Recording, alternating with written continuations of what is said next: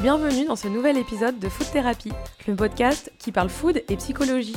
Je suis Marion Nico, créatrice de contenu, marketing stratégiste dans la gastronomie, mais aussi foodie et psychologue de comptoir. Je partage ici mes analyses et explorations quant au lien entre nos émotions, notre état d'esprit, nos souvenirs et l'alimentation. Cet épisode a vu le jour grâce à Agence Urbaine, agence de communication spécialisée street food et basée à Paris. Un grand merci pour leur invitation à animer ce webinaire très foodie, mais aussi riche en données et infos sur le secteur de la street food, son évolution et son adaptation dans cette crise Covid. Ma mission? Débattre et répondre à la question suivante. La street food est-elle la grande survivante de cette crise? Dans ce hors-série, je m'entoure de plusieurs invités de la scène street food. Père et Fiche, le roi des burgers au poisson, présent à Paris et à Lille, de Grilled Cheese Factory, ou la quintessence du food porn, avec cette première adresse française à avoir implanté le concept new-yorkais de grilled cheese. Et puis, Foodies Paris, et non pas Foodaz, comme j'ai le malheur de le prononcer lors des présentations, comme vous pourrez l'entendre dans un instant. Aka Alexis, influenceur foodie, grand maître de la photo macro et dégoulinante de ses adresses alléchantes. J'espère que ce format plus dynamique, plus food, que d'habitude vous plaira. Je vous laisse en notre bonne compagnie et comme d'habitude, n'hésitez pas à mettre une review sur Apple Podcast, vous abonner et à nous follow sur Instagram. Ciao Je suis ravie d'animer ce webinaire autour d'une problématique aussi intéressante que d'actualité. Euh, la street food est-elle la grande survivante dans ce contexte euh, lié à la pandémie? Euh, Je vais tout de suite vous présenter nos invités. Jérémy, qui représente The Grilled Cheese Factory, euh, The Cheese Factory, c'est un restaurant de street food d'inspiration new-yorkaise qui est basé à Paris. Comme son nom l'indique, la spécialité de Grilled Cheese Factory, c'est le grilled cheese. Si vous ne connaissez pas le grilled cheese, eh ben, grosso modo, on peut dire que c'est un croque-monsieur euh, indécemment dégoulinant. Je pense que c'est une bonne, euh, une bonne définition. C'est le tout premier restaurant à proposer ce concept en France. ça a été créé en 2014 par Michael, donc Samuel et toi-même. ensuite, on a Alex pour Père Fish. Donc Père Fish, c'est la première chaîne de restauration rapide de poissons en France, avec notamment un burger de poisson. Euh, donc les quatre cofondateurs vous êtes rencontrés euh, lors de vos études à Nice. Par contre, le restaurant euh, est basé à Paris depuis 2018 euh, et depuis janvier 2021, euh, il y a un bébé qui est né euh, à Lille, si je ne me trompe pas. Donc ça va être assez intéressant justement qu'on parle de cette création de restaurant, cette ouverture en pleine pandémie. Je pense que justement ça va, ça va nous donner de quoi, de quoi parler. Et last but not least, on a Alexis, Alexis alias Foudas Paris, qui est en fait la personne qui a la chance de goûter euh, bah, euh, à, toutes, ces gourmandises euh, sur la scène parisienne et autres, et qui nous fait drôlement envie avec ses photos colorées et dégoulinantes. Alexis compte 46 000 abonnés sur Instagram, et Alexis, en fait, tu vois, tu es en lien direct avec tous les acteurs de la street food, hein, notamment à Paris, mais pas que. et tu fournis également un travail de conseil auprès des restaurateurs de par ta connaissance du secteur, tu vas pouvoir nous éclairer un petit peu euh, sur la situation, ce que tu as pu observer pendant euh, l'année 2020 et euh, peut-être nous parler un petit peu des tendances à venir sur l'année 2021, même si on le sait, il est très difficile de se projeter en général.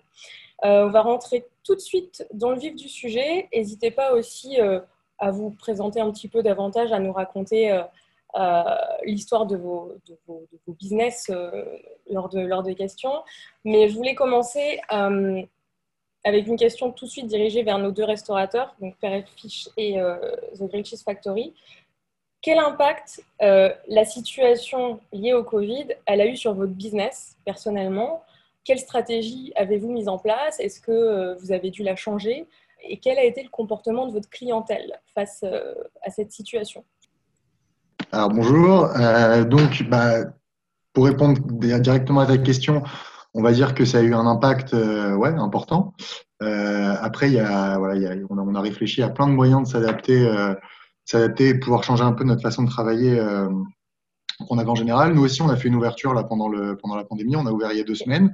Donc, je vais vous expliquer un peu. Ça, la pandémie a un peu accéléré en fait le l'axe qu'on comprenait, euh, vers lequel on était en train de prendre. Donc, en gros, nous voilà, on a on a un restaurant historique depuis euh, depuis 2014 à la Bastille. On en a un autre depuis deux ans euh, à Convention. Donc ça, c'est des restaurants restaurants. vous pouvez vous pouvez en emporter, vous pouvez manger sur place. Et euh, donc voilà. Donc la tendance tourner un peu, si vous voulez, autour de la dark kitchen, même si j'aime pas ça, j'aime pas trop ce terme parce que c'est pas si dark que ça en, vrai. donc voilà, donc nous on a ouvert, on a ouvert une cuisine donc pour faire de la, livraison et de l'emporter dans le 17e, où on a mis, où on a mis notre notre concept de Grill Cheese Factory et un concept qui s'appelle The Grill Cheese Factory Hot Dog. donc en fait, ça nous permet de mutualiser. Donc c'est un peu le, le concept de la dark kitchen juste pour faire une petite aparté, la Dark Kitchen, donc euh, il y a des gens qui voient ça d'un œil un peu, euh, voilà, euh, c'est pas bon, c'est pas, de la bonne nourriture. En fait, quand vous allez au restaurant, la cuisine, vous la voyez pas. Enfin, c'est la même chose, c'est une dark kitchen. Pizza Hut, on va dire que ça fait 20-30 ans qu'ils font de la dark kitchen en faisant que de la livraison. Ce qui a un peu évolué dans la tendance actuelle, c'est qu'on a des nouveaux acteurs de la livraison. C'est plus directement de livreurs. On va travailler avec Uber Eats, avec Deliveroo, avec Just Eat. Et en fait, ce qui a changé maintenant, c'est que c'est plus une dark kitchen où on va avoir un seul restaurant, c'est une dark kitchen où justement on va pouvoir mutualiser plusieurs enseignes euh, qui vont appartenir à la même société. Donc ça va nous faire une économie de coûts en termes de personnel parce qu'on va avoir besoin de moins de personnes euh, qui vont être des personnes vont pouvoir faire en fait la, totalité des différentes enseignes qu'on a dans, le, dans, la cuisine et surtout une économie de, de coûts au niveau des achats euh, puisque généralement on va essayer d'avoir des concepts où on a des on propose des aliments, en tout cas, on va utiliser des aliments qui sont assez, similaires dans les différents concepts, même si le produit final n'aura rien à voir. On peut faire du burger, on peut faire du tacos, mais on va utiliser en partie des ingrédients qui sont, euh, les mêmes, donc ça nous permet d'avoir des économies euh, de coûts. Donc ça, c'était la petite aparté. Donc nous, voilà, on a, on a, ça a un peu accéléré, si vous voulez, le, le, le côté livraison. En temps normal, on avait à peu près 35% de livraison et 65% de vente directe. Depuis la crise, on est passé à 85-90% de livraison et très peu de ventes à emporter et direct. Euh, déjà parce qu'on a un manque de, touristes qui sont, plus, qui sont plus à Paris. Il y a beaucoup de gens qui sont en télétravail et quand ils ne le sont pas, ils sont au travail une journée ou deux dans la semaine. Donc ça a modifié complètement le, la façon de consommer des gens. Le comportement, mm. voilà, nous, nous, on préfère quand les gens viennent sur place, c'est sûr. On a nos marges qui sont plus, plus confortables, on va dire, parce qu'il n'y a pas de commission. Maintenant, voilà, on sait s'adapter et on a vraiment tourné notre offre euh, sur la livraison et, euh, et on s'en sort pas si mal. On fait, euh, en gros, on fait les mêmes chiffres d'affaires qu'on faisait à peu près avant la crise, sauf que là, on a une petite commission en plus sur un pourcentage un peu plus grand. Donc voilà, je pense que je pense qu'en termes de voilà, la street food, je pense que c'est pas celle qui s'en sort le moins bien, en tout cas. Dans la crise actuelle. Je pense que les, les restaurateurs tels que les, les, bistrots ou les restaurants traditionnels, ils sont fermés et même s'ils veulent faire de l'emporter, euh, ils sont pas ils sont pas adaptés pour ça ils n'ont pas le, ils ont pas le, la technique pour ça en fait. Et euh, voilà. Donc nous on a je pense qu'on a un peu plus de facilité à, à voilà à se faufiler dans le dans le, le, contexte actuel on va dire. Voilà. ouais il y a une adaptabilité. Quand tu disais que ça avait euh, un petit peu euh, accéléré le projet C'est-à-dire qu'il y avait quand même le projet d'ouverture Alors nous, on, avait, voilà, on, avait le projet d'ouvrir euh, une cuisine, mm. mais, euh, mais voilà, le fait de, le, fait de vraiment être mis voilà, devant, le fait accompli, devant le fait accompli, on, s'est dit, bon, bah, c'est, voilà, on n'y réfléchit pas plus, c'est le, le, moment de le faire. Et, et, puis voilà, nous, on l'a ouvert il y a deux semaines et franchement, on est content. Quoi. On, fait, on, fait des, on fait tout de suite des bons chiffres. donc, voilà, euh, je pense que c'est, voilà, quelque chose qu'il ne faut pas voir. Il y a beaucoup de restaurateurs qui voient ça comme euh, euh, oui, jamais. voilà, ok, c'est vrai qu'on n'a pas le contact avec le client, mais bon, le client, il a quand même envie de manger, il a envie de se faire livrer chez soi. Donc, que ce soit dans un restaurant qui est vide et où il n'y a pas de client, que sa cuisine elle est faite et on peut le voir de la vitrine et c'est très bien, les gens sont contents de pouvoir le voir de la vitrine, mais ça change rien. Nous, on veut juste livrer nos clients de la, de la nourriture qui soit qualitative et qu'on le fasse dans une cuisine où les gens ne nous voient pas ou que ce soit dans une cuisine où les gens nous voient je pense que c'est la même nourriture, on utilise les mêmes ingrédients, c'est les mêmes process, donc les gens ont, le même produit fini euh, entre les mains. Quoi. C'est ça qui importe. Ouais. On reviendra un petit peu plus tard sur la question de la communication avec la clientèle. Mhm. Mais euh, Alex, est-ce que tu veux compléter pour euh, partager ton expérience, toi, avec, avec Père Fiche, du coup? Ben, Je rejoins Jérémy sur beaucoup de points. Nous, quand il y a eu le premier confinement entre mars et mai, du coup, on a pris, euh, on a pris bien, bien, bien cher. Euh, sachant qu'à la base, on faisait entre 10 et 15 de livraison. Donc, c'était un truc très, très faible. C'était quelque chose qu'on favorisait pas du tout. Et tout simplement, en plus, parce qu'on avait un effet de levier sur place qui était beaucoup plus important. Et puis, ben, on faisait grand, grand max, les plus gros mois, 15 de livraison. Mhm. Donc, bref, euh, premier confinement, ça nous a donné l'occasion bah, de, de revoir petit à petit un peu toute la carte, l'offre. Au final, quand, pendant l'été, c'était bien reparti. Après, en fait, on s'est repris un deuxième pseudo-confinement en novembre, où là, on a fermé sur une période plus courte. Et à partir de là, en fait, on a tout revu. On s'est dit, bon, ben, partons, partons du principe que le surplace ne reviendra plus jamais de la vie. On, a, on, a, on a réadapté toute la stratégie de, livraison. Euh, là, actuellement, on est en exclusivité avec Uber depuis trois semaines, je crois. Euh, on a eu l'ouverture à Lille, du coup, bah, qui était prévue quand même en mai à la base, qui a été décalée à début janvier à cause, de, à cause du Covid, clairement, les retards surtout. Euh, qui, est, pardon, qui est un doublon euh, du restaurant à, Paris ou il y a une, un business un petit, enfin, une démarche un petit peu différente C'est la, même offre. Alors après, il y aura des offres un peu saisonnières sur, euh, par rapport à toute la culture lilloise, mais c'est le même restaurant. Bon, on est juste passé par, par un architecte, donc c'est quelque chose de, beaucoup plus on va dire, travaillé que le premier point de vente. Mais sinon, c'est la même offre, c'est le même business model. Et donc voilà. Et, et, là, typiquement, en fait, depuis, depuis l'ouverture de, Lille, ben, ça fonctionne très bien. Euh, à Paris, on fait, des, on fait plus de chiffres que quand on, on avait le surplace encore. Et à Lille, on, a, on fait deux fois plus de chiffres qu'à Paris. Donc là, on en est. Euh, donc, euh, c'est toute la stratégie de com avec la stratégie de livraison, avec l'offre qui, a été, qui a été un peu remise en forme, qui fait qu'au final, on a eu un bon effet de levier et que là, ça fonctionne, là, ça fonctionne super bien. Donc, on est content. Ok. Bon, bah, plutôt un, plutôt un bon bilan alors pour tous les deux. Euh, je, vais, je vais me tourner vers Alexis, euh, qui est l'observateur euh, de la scène street food.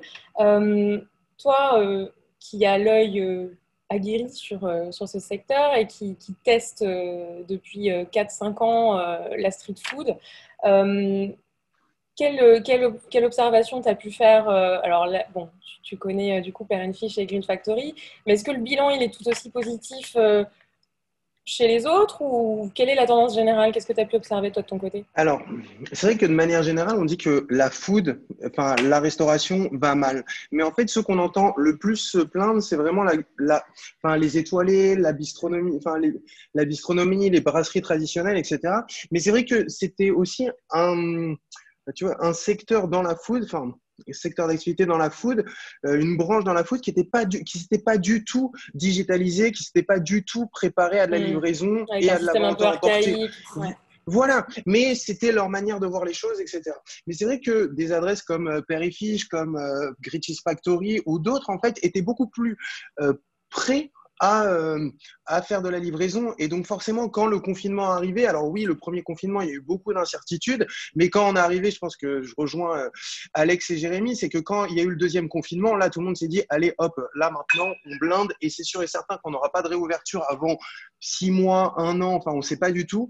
Euh, donc, allons-y, et ça m'étonne pas que Père soit mis en exclu sur, avec Uber Eats ou d'autres avec Deliveroo, etc., parce que ça te permet de diminuer tes marges, d'être mis en avant, et donc de favoriser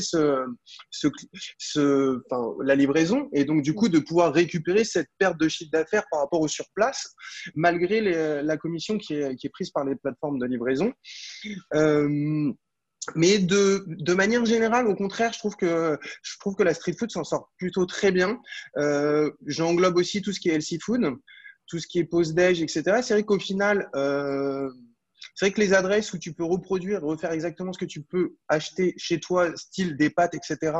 Là, ils vont un petit peu plus mal, mais des burgers, des grilled cheese, euh, voilà, des petits kiffs food porn, des petits kiffs euh, LC, mais qu'on peut pas refaire chez soi. Là, pour le coup, ça, ça fonctionne bien et ça m'étonne pas que euh, que, que certaines adresses ouvrent, euh, de, nouvelles, euh, de nouveaux points de vente et d'ailleurs se mettent dans euh, tout ce qui est dark kitchen.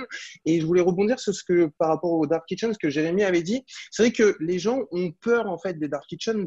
C'est normal, c'est une réticence parce qu'on connaît pas les marques, on connaît pas les trucs, on voit pas, on les voit pas faire à manger. Et forcément, la première réaction de l'être humain, c'est quand on voit pas, bah, on se dit il y a Anguille sous roche, on sait pas exactement. Et l'avantage, par exemple, d'une adresse comme euh, Factory, c'est il va ouvrir une dark kitchen, mais il est déjà, enfin, les gens le connaissent et ils savent ce qu'il fait. Donc forcément, ça rassure. Mais c'est plus des adresses, on va dire des marques comme euh, Not qui a levé 20 millions, 20 euh, millions d'euros hier, qui est lui, pour le coup, bah, a transformé complètement Como Kitchen, a créé plein de, plein de, marques en fait. euh, bah là, pour le coup, les gens ne savent pas euh, ce qui est utilisé comme produit chez JFK, chez Como Kitchen, etc. Donc, tu n'as pas cette euh, transparence, enfin, même s'ils communiquent sur les réseaux sociaux, il n'y a pas cette transparence où toi, en tant que client, tu peux te, déplacer. Mais je trouve que c'est un très bon move de la part de la, street food de manière générale à se mettre sur, les dark kitchen, car clairement, c'est l'une des. Ça explose déjà, mais ça va continuer à exploser sur 2021. Hmm. Ouais, est-ce que finalement, euh, ce qui fait aussi que, la street food s'en sort, c'est peut-être aussi ce qui caractérise un peu euh, bah, justement ce, type de restaurateur, c'est-à-dire euh, de l'adaptabilité, quoi. Enfin, je pense qu'il y, a un côté de démerde qu'il n'y a pas chez le restaurateur, comme tu dis, on va dire classique, bistronomique, où on voit qu'il y, y, a une galère, même peut-être trop de technique aussi, qui voilà, juste j'ajoute un dernier truc. C'est vrai que euh, on a vu, hein, moi je me fais contacter par des brasseries traditionnelles, par des, euh, par des restaurants euh, plus haut de gamme, etc. Et euh, à chaque fois que je reçois euh, les produits, bah, tu sens que bah, ils n'ont pas le savoir-faire et l'expérience des adresses street food pour mm. proposer un produit qui soit qualitatif sur la livraison ou sur du takeaway.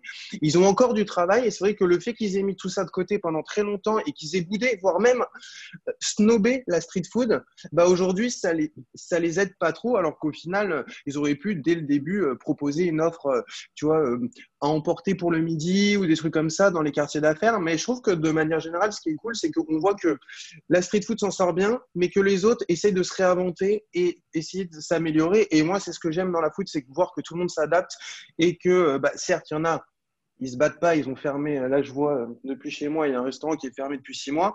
Mais d'autres, voilà, non, ok, on se réinvente, on se remet, euh, on se, réinvente, on innove et on voit euh, ce qui va fonctionner ou pas. Alors on peut se manger des échecs, mais aussi on peut se manger des, on peut aussi réussir. C'est ça qui est vraiment cool et que j'apprécie dans, ce milieu-là. Et du coup, est-ce que justement cette, cette, le fait que des restaurants euh, vont se réinventer en offrant, en proposant une nouvelle offre un peu plus street food, par exemple, je sais pas, moi je pense à bon, Fief Victor Mercier, il s'est adapté aussi hein, assez rapidement. Euh, il a proposé un hot dog, etc. Euh, mais est-ce que le fait que des restaurants qui ne soient pas forcément euh, aussi haut de gamme proposent une offre street food, ça vous fait pas peur, les street fooders, d'avoir un petit peu trop de concurrence à terme? Parce que c'est vrai que là, beaucoup l'ont fait en mode ok, on va proposer une alternative le temps que, mais finalement, le temps que cette pandémie soit là, ça s'installe, c'est toujours là. Est-ce que vous n'avez pas peur d'avoir un peu trop d'offres euh, et trop de concurrence à ce niveau-là sur le marché? Au contraire. Là, tu nous parles de Victor Mercier, d'autres, j'ai vu euh, Guillaume Sanchez, etc. Mais il ne faut pas oublier que Cheese Factory, Père et Fiche, c'est des mastodontes et qui sont très présents sur les réseaux sociaux. C'est aussi des stars de la street food, comme le Ruisseau, comme avec Amour, comme plein d'adresses.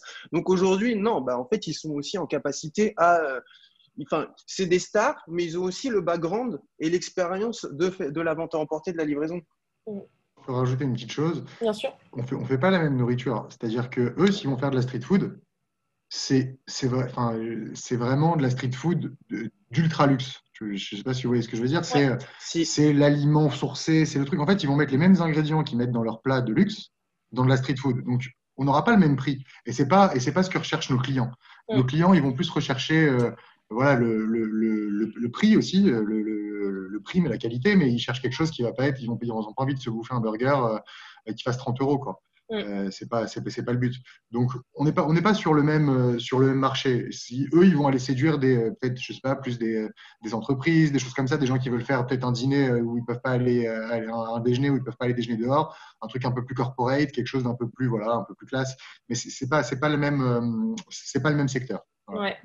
Ouais, il y a certainement plus d'indulgence aussi quand tu reçois ta livraison street food et que ton burger il n'est pas. impeccable. Non, je, mais pense, je pense que les gens sont ultra exigeants maintenant sur la qualité. et dès qu'il y, a, dès qu'il y a un truc qui va pas, euh, on a la petite remarque soit sur Google, soit sur euh, Facebook, soit sur le site de livraison. Donc je pense que les gens ils sont, ils sont, en fait les gens ils veulent, ils veulent ce qu'ils ont sur la photo. Ouais. tout simplement. Donc ils voient une photo, ça, ça c'est beau, c'est joli, donc il faut, il faut leur servir au plus ressemblant de la photo. Bon, généralement, on triche pas, on n'est pas McDo, on met pas du sèche-cheveux pour faire fondre le fromage, des choses comme ça. nous, on fait, enfin, je pense que Père et Fiche, c'est pareil. Je vois, je vois leur communication et, et voilà, ils, montrent, ils montrent ce qu'ils font. Donc, euh, c'est du réel. Euh, et, c'est aussi ça que les gens apprécient.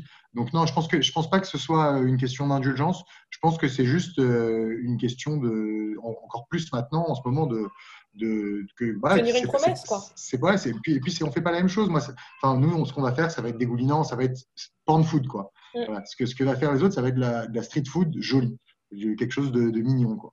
Mm. C'est pas c'est pas c'est pas la même nourriture. Ouais. Alex, tu voulais rajouter quelque chose? Non, je suis totalement d'accord. Je pense que quoi qu'il arrive, les...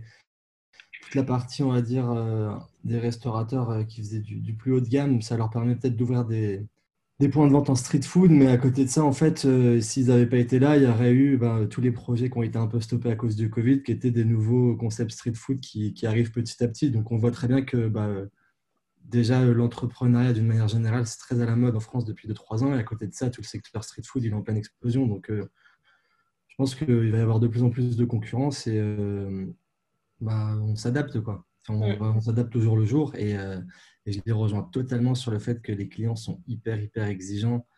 nous, on en a qui, qui, des fois, ils pètent un câble parce que leur frite, après 4 km de livraison sous la neige, elle n'est elle est pas assez chaude. Quoi. Donc, c'est très rare. Hein. c'est très rare, mais il y en a toujours qui et, euh, voilà, hein, C'est un, problème, un problème de la livraison, c'est-à-dire qu'en fait, le client pense que tu es responsable de sa livraison à partir du moment où la commande est partie de chez toi. Mm. Alors que, par exemple, si tu livres une pizza, le mec, il l'a mise euh, du, du, mauvais sens. Voilà. C'est, voilà, nous, quand ça part de chez nous, ça part, c'est impeccable. Euh, après, il y a forcément, c'est pas, forcément, c'est de la livraison, donc ce ne sera pas le, le même produit que tu auras dans un restaurant, dans une assiette. Si c'est emballé dans du carton, il y a de la vapeur d'eau, forcément ça va un peu ramollir. C'est pas voilà, c'est sûr que c'est pas le même produit, mais ça c'est comme ça pour, tous les, toute la nourriture qui va être livrée quoi. Voilà. après, après nous on a des process et on a des emballages qui nous permettent de, garder quelque chose d'optimal, mais euh, il y, a forcément un petit écart entre ce que tu manges sur place et ce que tu manges en livraison. je suis totalement d'accord et c'est pour ça que pour moi l'avantage de tous les plats froids, que ce soit salade, poké, ils ont vraiment, vraiment un énorme avantage et euh, qui, s'est encore plus creusé euh, par rapport au Covid. C'est que les, en livraison, euh, à part si les produits sont mauvais de base, il n'y aura pas tous ces problèmes de chaleur, de cuisson à la minute et tout, qui sont quand même une contrainte euh, assez énorme par rapport à leur business model à eux.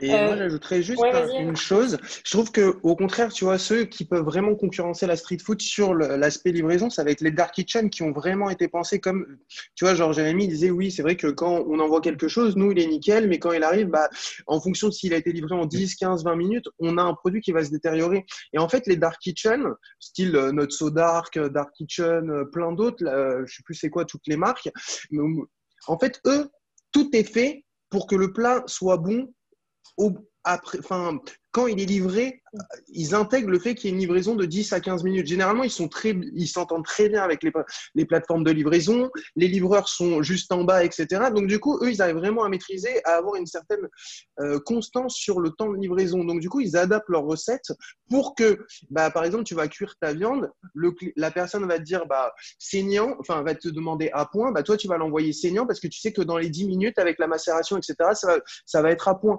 Alors que, tu vois, naturellement, un restaurateur, il va le balancer, on lui a demandé à point, il le balance à point, mais sauf qu'il arrive bien cuit. Et, euh, et c'est pas après. toute la...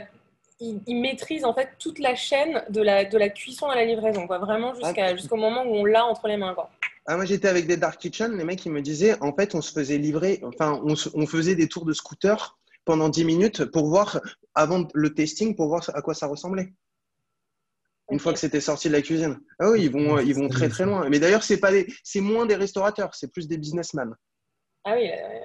mais l'un n'empêche pas l'autre. Hein. Tu peux être restaurateur et businessman, mais c'est des gens qui viennent pas de la restauration, qui viennent vraiment.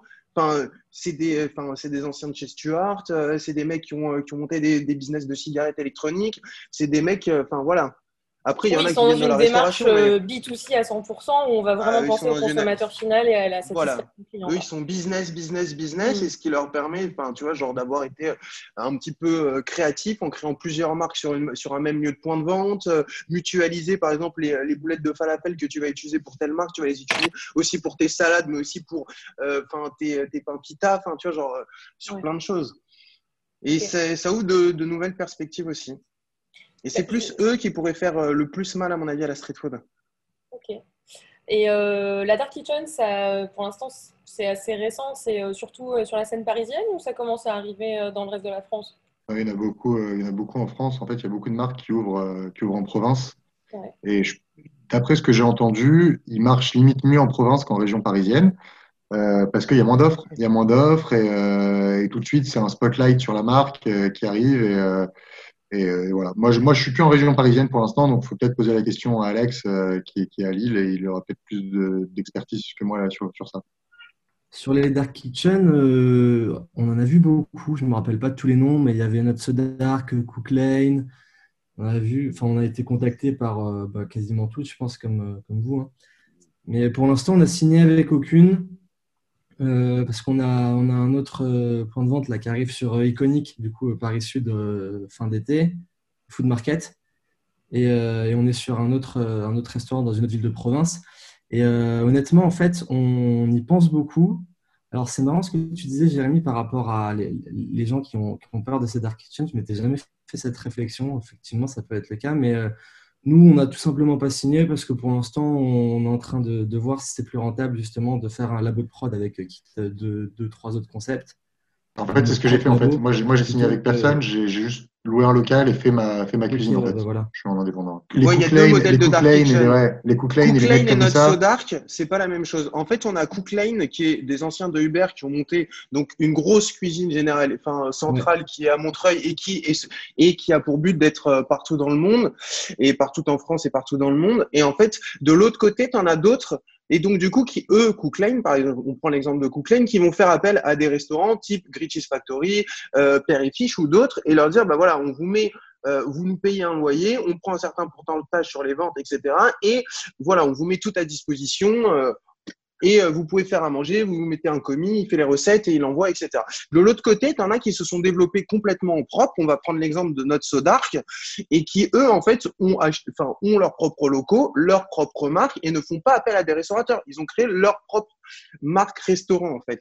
Donc, on a deux modèles et c'est vrai que bah, ces deux modèles où euh, on ne sait pas, enfin, on sait pas qui est-ce qui, quel modèle va va gagner quoi d'une certaine manière. Bah, les deux coexistent, euh, les deux coexistent et ça permet par exemple là euh, sur Cook Lane une adresse qui est à Bordeaux. Aujourd'hui, bah, j'ai été contacté par une adresse de Poké à Bordeaux. Bah, les mecs, ça y est, ils sont implantés. Et maintenant, ils touchent Paris, tu vois. Mm. Alors que et euh, de l'autre côté, bah, une adresse comme enfin Père et Fiche ou Gritchies Factory, bah, s'ils travaillent avec Cook Lane, bah, ils peuvent par exemple vendre des Gritchies ou des des fish burgers euh, à Bruxelles, à New York ou même demain à Mumbai. Quoi. Et c'est ça aussi l'autre avantage. Ok, euh, super intéressant. Pour, euh, on parle beaucoup de livraison depuis tout à l'heure. Donc, on comprend que c'est grâce à la livraison aussi que votre business fonctionne. Mais il y a tout un débat actuel sur la livraison. on, justement, on, défonce complètement, il n'y a pas d'autre mot, je pense, Uber Eats, Deliveroo, les restaurateurs. Là, je vais repasser aux restaurateurs classiques euh, en fait, crachent dessus, alors que justement, peut-être que a priori, pour l'instant, ils survivent grâce à eux. Euh, mais ça crée quand même une, dépendance finalement euh, à, Deliveroo, à Uber Eats. Comment vous voyez les choses? Est-ce que vous avez pensé sinon à créer un système de livraison maison où ça n'a pas du tout été envisagé? Est-ce qu'au niveau de la marge, ça, a dû changer aussi vos, coûts? Comment, ça se passe? Bah alors honnêtement, euh, tous ceux qui veulent passer en propre, j'y crois pas une seconde. Parce qu'aujourd'hui, euh, tous tes apps de livraison, que ce soit Uber ou Deliveroo, c'est comme quand tu vas sur euh, Netflix pour regarder une série ou quoi. Tu te balades et derrière, tu fais ton choix. Mm. Et bah alors nous, on est en très très mauvais terme avec Deliveroo. S'il y a des Deliveroo qui nous regardent, je note, je salue leur incompétence. Mais voilà, on est parti en fait, on est parti de, de Deliveroo. Bon, honnêtement, il y en a qui sont en mauvais termes avec Uber, d'autres avec Deliveroo, ce n'est pas la question. Mm.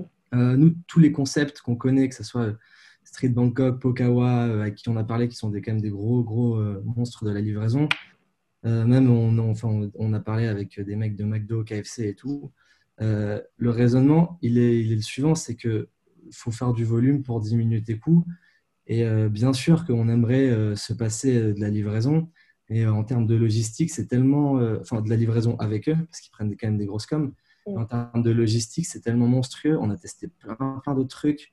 Il y a tout qu'à foirer que ce soit se connecter à Stuart via des API, le volume ne suivait pas. Après, on était passé par de la livraison en propre avec une asso qui s'appelait Social Rider, euh, qui étaient des livreurs, on va dire, euh, qui travaillaient, on va dire, avec dans des bonnes conditions en mode CDI, avec une assurance maladie et tout.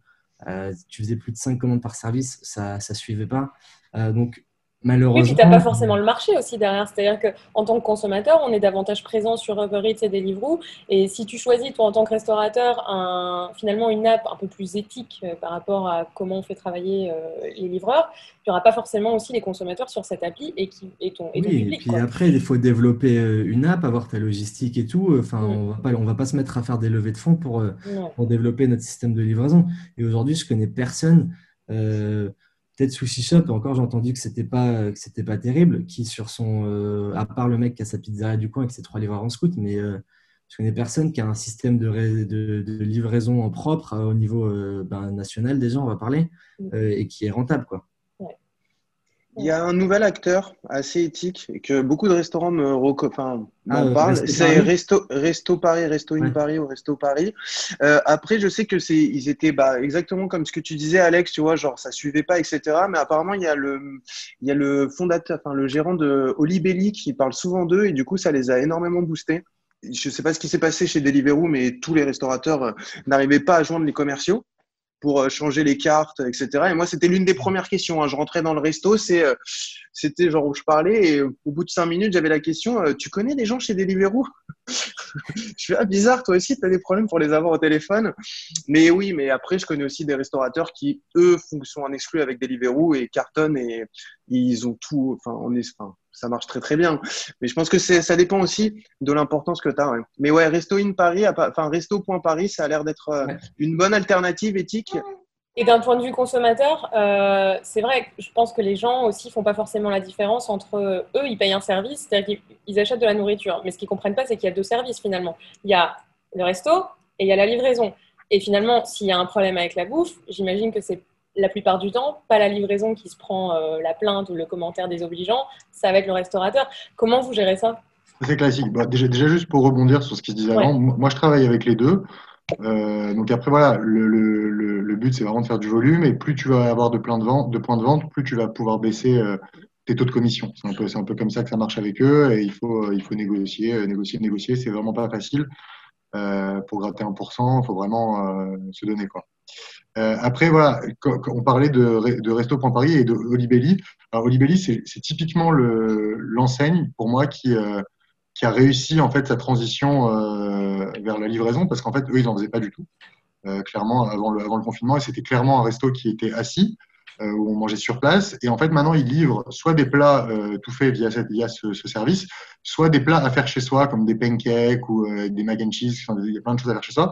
Et, et je les suis aussi. Et je trouve que c'est vraiment typiquement l'exemple du restaurant qui a réussi à prendre le, le virage numérique et qui n'était pas du tout, enfin pas numérique, mais de livraison, mais qui n'était pas à la base. Quoi. Donc, euh, c'est un, bon exemple que, que, que, vous avez cité. Ils ont pu s'appuyer aussi sur une belle communauté, d'où l'importance de, de, la gestion des réseaux sociaux. Et c'est quand même, et c'est quand même qu'on aime ou qu'on n'aime pas ce qu'il fait, ça reste un modèle euh, dans sa manière de faire. Il a été précurseur et il a misé, effectivement, il a une communauté française et aussi internationale. Je sais que tout ce qui est goodies, ça fonctionne très bien aussi en vente. Et, euh, ça, clairement, ouais, l'importance des réseaux sociaux, je pense que c'est le parfait exemple et ça l'a énormément aidé dans la digitalisation, en tout cas dans, dans, euh, la, dans la livraison. Quoi. C'est clair. Bah, merci du coup Alexis pour cette transition vers cette, euh, dernière, vers cette dernière question sur la com. Euh, tu le disais tout à l'heure, en fait, les, street fooders, je sais pas si, enfin, street fooders, street foodistas, finalement, c'est des stars. Enfin, vous êtes un peu les hipsters euh, de la restauration. Donc, il y a toute cette partie com et réseaux sociaux qui est hyper importante. Est-ce qu'il y a eu une adaptation par rapport à comment on va toucher la clientèle ou finalement bah, vous étiez déjà, euh, on baignait déjà dans un, dans un modèle où on communique beaucoup sur les réseaux sociaux. Il n'y a pas eu tellement d'adaptation à ce niveau-là. Euh, ou alors est-ce que justement ça a renforcé le lien digital avec la clientèle? Comment, qu'est-ce que vous pouvez nous dire là-dessus, euh, Jérémy et Alex? Bah, bah, En fait, nous déjà, on avait une structure assez atypique, c'est-à-dire qu'on était quatre. quasiment personne monte une boîte à quatre. Et Et du coup, euh, moi, je, moi, j'étais dans le digital déjà depuis longtemps, donc maintenant depuis 6-7 ans, euh, je, enfin, je passe mes journées dessus. Donc, euh, c'est un peu comme si j'étais une agence interne à Père et Fiche. J'interviens pas du tout sur la partie restauration, on a tous nos domaines respectifs. Donc, je ne me considère pas du tout comme un, comme un restaurateur. Pas du tout cette présentation parce que mes compétences culinaires sont catastrophiques. Euh, mais, non, en fait, justement, moi, l'idée, c'était, euh, tu vois, quand on a commencé à développer le concept et qu'on rencontrait beaucoup de gens, c'était 2017 euh, et je disais qu'on pouvait gagner beaucoup d'argent avec Instagram, par exemple, et tout le monde me disait que j'étais débile. Donc, et, en fait, typiquement, nous, l'idée, c'était qu'on avait bah, déjà appuyé en fait tous les points de connexion, que ce soit sur le référencement naturel, la qualité du site, les réseaux, Facebook, puis après Instagram et maintenant TikTok, tu vois. Et euh, à côté de ça, on, avait, on a énormément travaillé avec euh, les enfants. Toujours d'ailleurs avec les influenceurs, peut-être 20 à 25 partenariats par mois avec eux en temps normal. Là, c'est un peu plus particulier avec, euh, avec le Covid. il y en a moins, tu veux dire? Ou du coup, en, fait, c'est un peu plus en fait c'est un peu plus galère parce qu'il faut les faut les livrer. D'habitude nous en fait on les faisait venir sur place. Il y en a plein avec qui on est devenu ben, clairement potes. Donc il y avait cet effet boule de neige au début, on avait commencé par, euh, par la food. Après, on a élargi sur tout ce qui est lifestyle. Euh, je sais pas, les, les, rappeurs, même la télé-réalité. Il y a plein, plein de leviers qui fonctionnent très bien. Et il y en a plein avec qui on est vraiment devenus amis, tu vois, qui par exemple développent des business à côté, qui nous appellent pour les conseiller. Et du coup, qui ben, derrière nous disent Ok, ben voilà, je fais, je sais pas, une soirée, j'ai un anniv, on vient le faire au resto avec plein d'influx et c'est ainsi de suite que ça, que ça fonctionne bien. Donc cet effet, il a été un peu freiné. Nous, après que le confinement, on s'est mis beaucoup à, enfin, on s'est mis beaucoup, on s'est un peu mis sur TikTok. Euh, qui, a une, portée monstrueuse par rapport à la, digitalisation. On avait quand même pris les, devants sur tous les leviers. Euh, on n'a pas forcément accéléré, euh, accéléré certains points parce qu'on était très présent déjà. Après, voilà, c'est peut-être l'effet un peu plus bah, aller chercher de nouvelles sources de trafic. TikTok, voilà, qui a une portée organique totalement, hallucinante. Qui sont, des, des, leviers un peu plus, instables et incertains mais qui peuvent être des grosses opportunités business sur le, sur le long terme. Jérémy, tu as quelque chose à ajouter sur la partie communication, réseaux sociaux? Ouais, bah, c'est un peu. Ah, excusez-moi, il y a juste ma, fille qui pleure. Le bébé va ajouter quelque chose. Euh, donc non, non, c'est, c'est, c'est le même, euh, à peu près la même, la même vision que, que ce que vient de dire, que ce, que, que ce qu'il vient de dire. En gros, nous, on était déjà assez présents euh, sur les réseaux. On avait voilà du quotidien, donc vraiment que ce soit de la story, du post, euh, bon, c'est la base, hein, et c'est en fait c'est le seul outil qui nous permet de communiquer euh, euh, en direct avec notre avec notre clientèle. Et, et oui, c'est toujours très important pour nous. Hein, en fait, moi j'avais un peu deux modèles différents. En gros, avec avec Grillchi, je travaille depuis maintenant un an avec une agence qui, qui s'occupe de moi. Donc, on fait des photos tous les deux trois mois, on fait la ligne éditoriale, mais c'est un peu voilà une grosse agence, un gros mastodonte qui gère plein de plein d'enseignes qui gère les, les, réseaux de plein d'enseignes. Et là, pour le hot dog qu'on vient de créer, j'ai voulu euh, être avec une équipe plus petite. Donc, j'ai pris une équipe de, qui travaille à deux, un photographe et une, et une CM. Euh, voilà, je pense que, je pense que maintenant, avec la, la notoriété qu'on a, je pense que je vais justement, moi, me délaisser un petit peu cette, cette agence avec, avec, laquelle je travaillais. Parce que parce que c'est moins personnel, ça, ça va être moins, euh, ils vont être moins réactifs à ce que je vais vouloir euh, sur, sur du sur du précis et sur du sur du jour à jour. Euh, donc voilà, moi, je suis passé par eux, ils m'ont apporté beaucoup, mais je pense que je vais voilà, maintenant passer par une équipe plus restreinte. Maintenant que la euh, marque est établie, qu'il y a un ADN et un vrai lien avec la clientèle. Avoir quelque chose de, de, plus sur mesure, on va dire, euh, que, que, que, ce qu'ils peuvent m'apporter, parce que c'est plus général, on va dire. ce qui, Alexis, ce qui est super intéressant, en fait, dans les deux modèles, enfin, dans les deux restos qui sont là, c'est que c'est vrai qu'on a Alex d'un côté avec Père qui depuis le début, on se fait rencontrer au tout début, m'avait dit clairement oui, voilà, moi je suis la partie com, je suis dans le digital et on a parlé énormément de chiffres, visibilité, tous ces trucs-là, etc. Et avoir quelqu'un en interne qui soit vraiment une agence à elle-même, tu vois, enfin vraiment, ben, c'est vraiment, bah, ça leur a permis de créer bah, des bonnes relations avec des influenceurs, créer une communauté, avoir euh, de bons retours, pouvoir se permettre aussi. Il y a beaucoup de restos qui n'ont pas le temps de se lancer sur Instagram. Et là aujourd'hui, on a Père qui a le temps de se lancer sur Instagram et qui a aussi le temps et l'envie de se lancer sur TikTok, qui est donc euh, investir sur l'avenir. Et ce qui est assez, ce qui est assez euh, honorable, tu vois. Et de l'autre côté, on a Jérémy qui, lui, bah, du coup, bah, n'a pas forcément le temps, tu vois, pour, euh, pour s'occuper des réseaux sociaux, qui est passé d'une grande agence à des gens qui sont euh, enfin à des à des freelances et euh, donc et on a deux modèles qui fonctionnent quand même tu vois et euh, et c'est vrai que c'est à mon avis plus personnalisé quand c'est quand c'est toi quand c'est le gérant quand c'est l'un des fondateurs qui gère les réseaux sociaux mais bon ça n'empêche pas que si tu drives bien ton équipe de freelance et tout ça va bien marcher. Après je pense d'un point de vue personnel honnêtement ceux qui cartonnent le plus sur les réseaux sociaux c'est ceux qui gèrent par eux-mêmes les comptes les comptes Instagram. Alors quand, quand, tu, quand, tu, peux le faire c'est génial mais c'est vraiment quelque chose qui est extrêmement chronophage. Euh, déjà, et puis c'est un métier parce que euh, moi, pendant, la première année et demie, c'est moi qui ai géré les réseaux sociaux, et puis au bout d'un an et demi, j'avais plus rien à dire. Euh, on se retrouve devant son écran et on n'a pas envie de se répéter. C'est souvent la même façon de formuler, la même façon de prendre les photos. Voilà, c'est un, un, métier. Donc, s'il y a quelqu'un en interne qui peut le faire, comme Alex, c'est c'est top parce que apparemment c'était ton métier avant de, avant de passer à ça. Mais, euh, mais quand, quand on n'a pas, le, quand on n'a pas le temps et quand on peut pas le faire de façon efficace, euh, il faut savoir bien s'entourer parce que c'est quand même quelque chose de primordial. Et, euh, et, comme le disait Alex, tout ce qui est influenceur, nous aussi on en fait beaucoup. Et, et c'est une façon d'élargir ton, ton audience, on va dire. Quoi. Alexis, ouais, est-ce qu'on est qu'on peut être star street food et, et pas être sur TikTok et Instagram? Oh, euh, Star, tu parles d'adresse, hein, tu parles pas de moi. Hein. Non, non, non, non, non. non les adresses, non, je pense qu'en fait, aujourd'hui, je pense que c'est assez. En fait, je, pour TikTok, en fait, l'une des problématiques, c'est, c'est les statistiques qui sont données, tu vois. C'est, je pense que c'est, un, c'est un réseau social qui est vraiment prometteur. Euh, mais c'est un réseau social. Est-ce qu'il est qualitatif pour un restaurant? Moi, c'est encore une question que je me pose.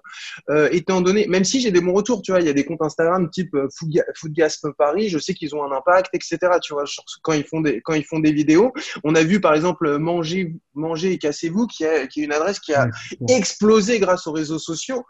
Euh, après aujourd'hui, en termes de statistiques, c'est vrai que moi je parle la plus en tant que créateur de contenu en bah, tu vois, pour l'instant, on n'a pas toutes les statistiques qui, qui, peuvent, euh, tu vois, permettre de mesurer l'impact que tu vas avoir. Mais je pense que c'est un, un très bon move. Après, c'est vrai que déjà, être sur Instagram, c'est déjà très bien. Mm. Si tu peux être sur TikTok, c'est un plus et c'est misé sur l'avenir. Et moi, je pense que c'est une très bonne chose et je peux que le conseiller, je peux que conseiller de le faire, même si moi, je le fais pas encore, quoi.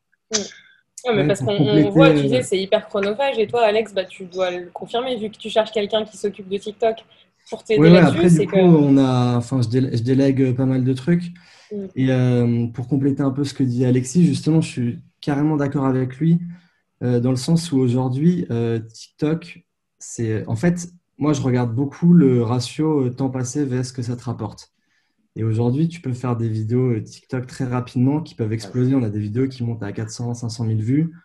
ça nous a pris 10 minutes à les faire. Donc, en fait, à mm. partir de ce moment-là, certes, tu vas toucher des gens euh, partout en France, même à l'étranger, ils ne viendront pas dans ton restaurant directement.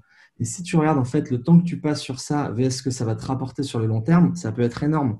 Et je pense que je ne sais pas si c'est TikTok qui va rester ou il y, a, euh, il y a Facebook et Google qui testent des concurrents aussi. Euh, j'ai vu Google tester un concurrent au Brésil, Facebook, bon, ils ont Instagram avec les, les réels, tu vois.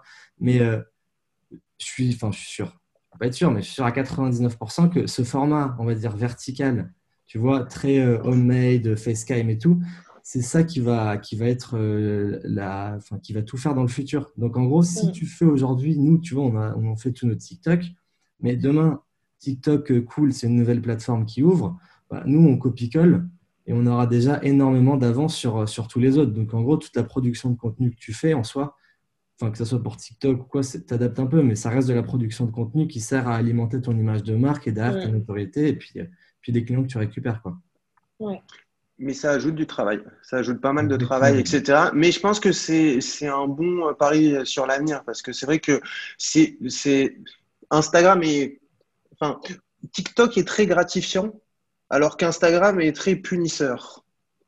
Tu vois, genre, c'est exactement. En fait, Instagram, tu rentres pas dans les clous, tu es puni tu respectes pas.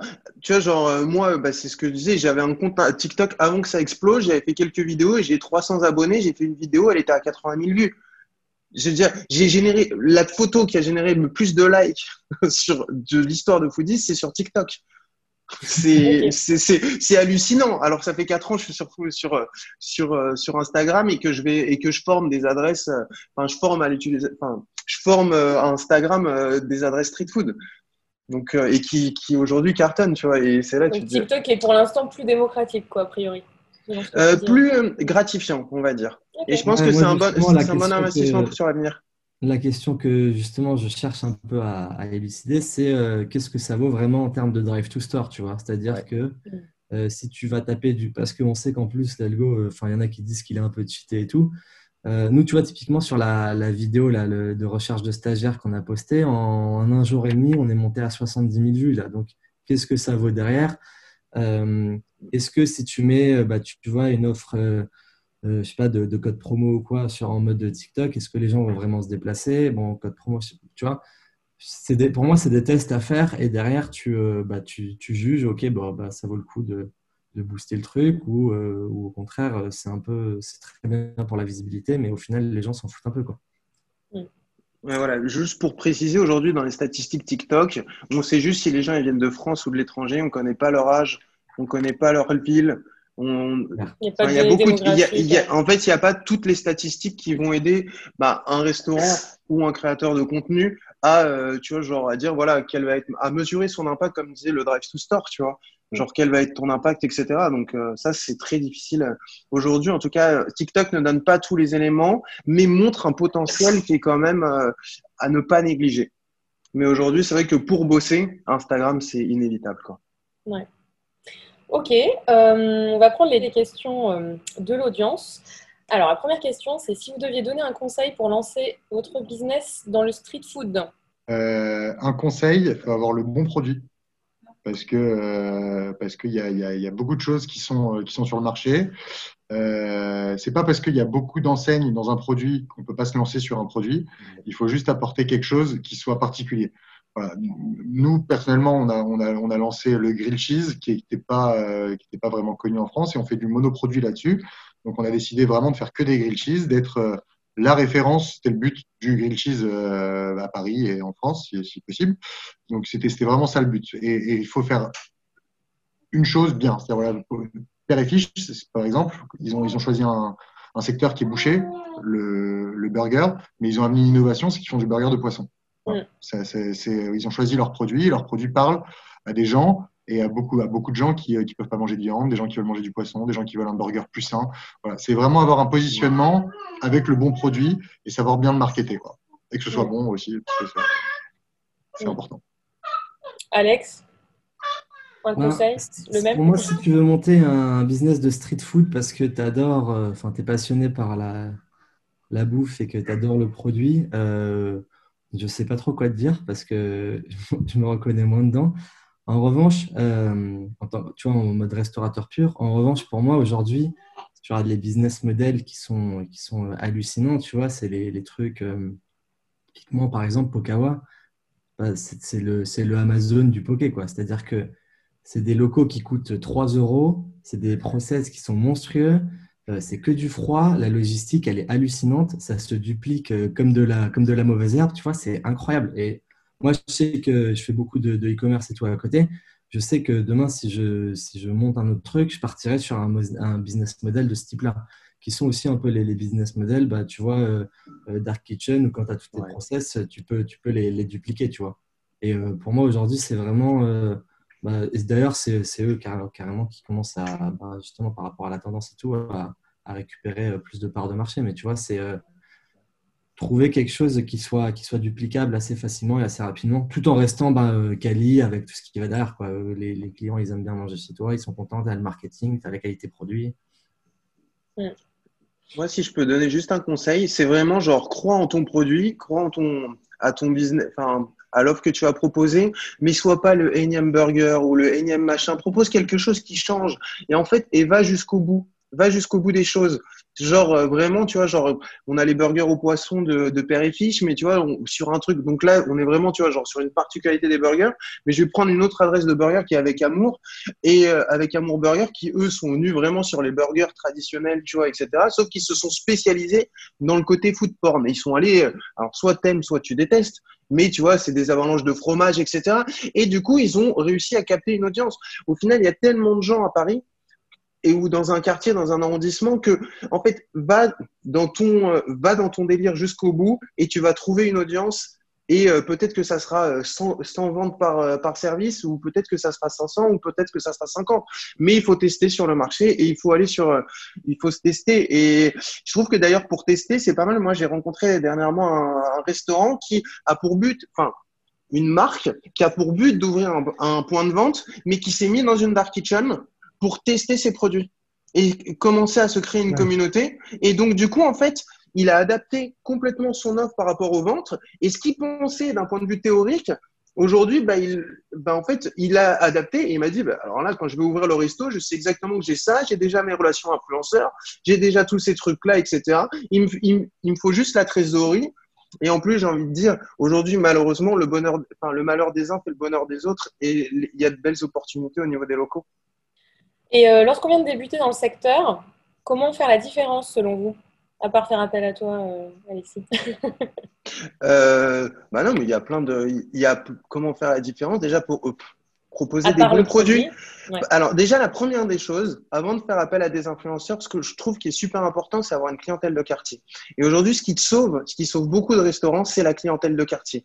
C'est le soutien de la clientèle de quartier qui envoie des messages. Bah tiens, quand est-ce que vous avez ouvert pour que je vienne récupérer? Bon, le soir, c'est difficile de faire la vente emportée maintenant, mais euh, pour le midi ou même avant, quand quand tu étais juste confiné, il y a des gens qui allaient récupérer en click and collect.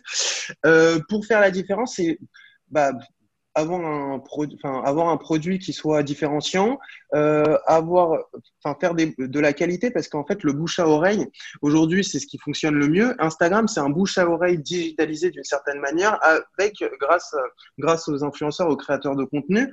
Et après, oui, euh, une fois que tu es prêt, bah, fais appel à des influenceurs pour, euh, pour croître beaucoup plus rapidement de manière exponentielle et non linéaire.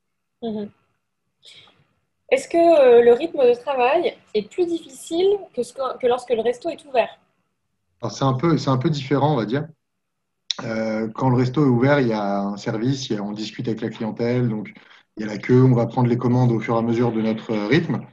Euh, là, les, il peut arriver 15 commandes en, en 15 secondes. Donc, il faut, faut être super réactif parce que en plus de ça, quand tu as des livraisons, il faut respecter le temps, de, préparation, parce que si tu fais attendre trop les livreurs, tu vas redescendre dans l'algorithme. Il y a plein de, façons qui, font que tu es, bien classé ou pas euh, sur l'application. Donc, on, je ne sais pas si c'est euh, plus difficile, mais c'est différent en tout cas. Mmh.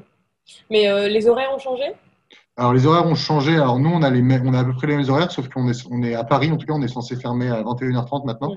On peut pas livrer après 21h30. Donc normalement, on était ouvert jusqu'à 23h30. Là, à 21h30, c'est fini. Quoi. Ouais. Donc tu as la période 21h, 21h30 où tout le monde veut commander.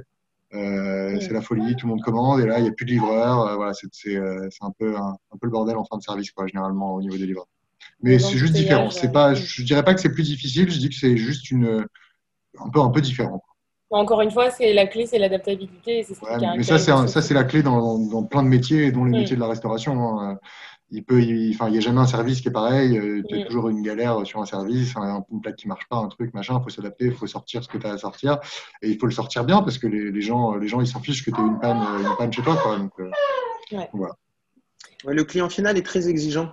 Très exigeant mais il s'en prend trop souvent au restaurant et pas assez au service de livraison.